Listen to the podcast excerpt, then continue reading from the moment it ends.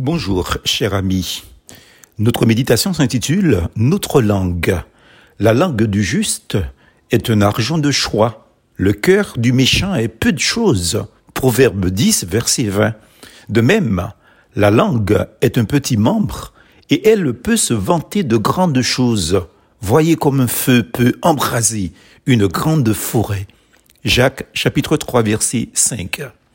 J'ai beaucoup observé pendant plusieurs années de mon ministère, dans ce merveilleux privilège que Dieu m'a donné d'avoir euh, le contact avec mes semblables. Oui, Dieu m'a enrichi d'avoir eu à travailler dans plusieurs églises locales différentes les unes des autres.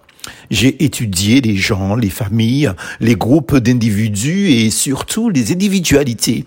J'ai regardé les comportements dans les lieux de culte, à côté des salles de culte, dans les nombreux rassemblements spirituels ou non, sportifs, culturels, humanitaires, comme dans les regroupements des travaux de toutes sortes.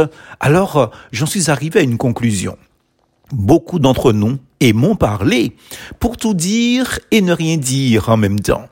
Ceci peut être fatigant pour nos semblables et parfois les pousser à s'écarter de nous. En effet, soyons vigilants. La langue est un petit membre et elle peut se vanter de grandes choses, dit l'auteur sacré. Au contraire d'une petite minorité qui ne dit rien, mais qui n'en pense pas moins. Plusieurs d'entre nous sommes volubiles ou bavards et experts en phraséologie. Ceux que je pensais être les plus timides savent, avec beaucoup de persuasion, développer leurs propres arguments à tort ou à raison.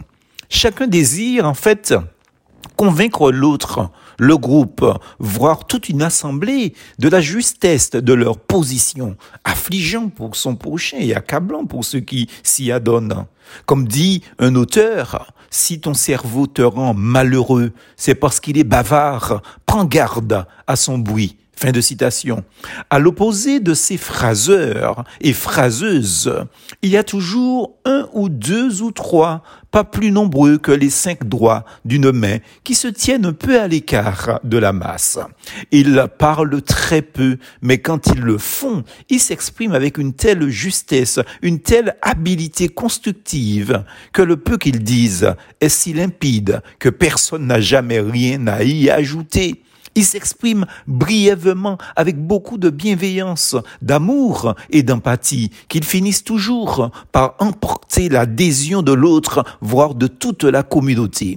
Cela se vérifie même dans leur prière, juste ce qu'il faut dire à Dieu et non aux hommes, et non une prestation technique en phraséologie ou phraséologique pour impressionner le groupe de son art, entre guillemets, de prier. Ces observations me conduisent à me poser deux questions sous ces deux types de personnages.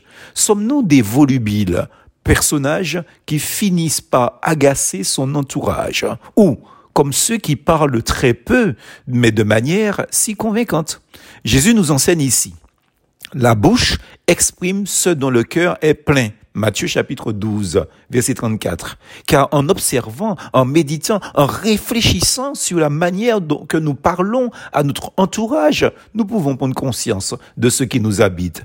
Premièrement, soit la haine, l'amertume et la vanité qui procèdent de la chair, ou deuxièmement, ben, de la bienveillance, la paix, la douceur, donc l'humilité qui découle d'un cœur rempli du Saint-Esprit.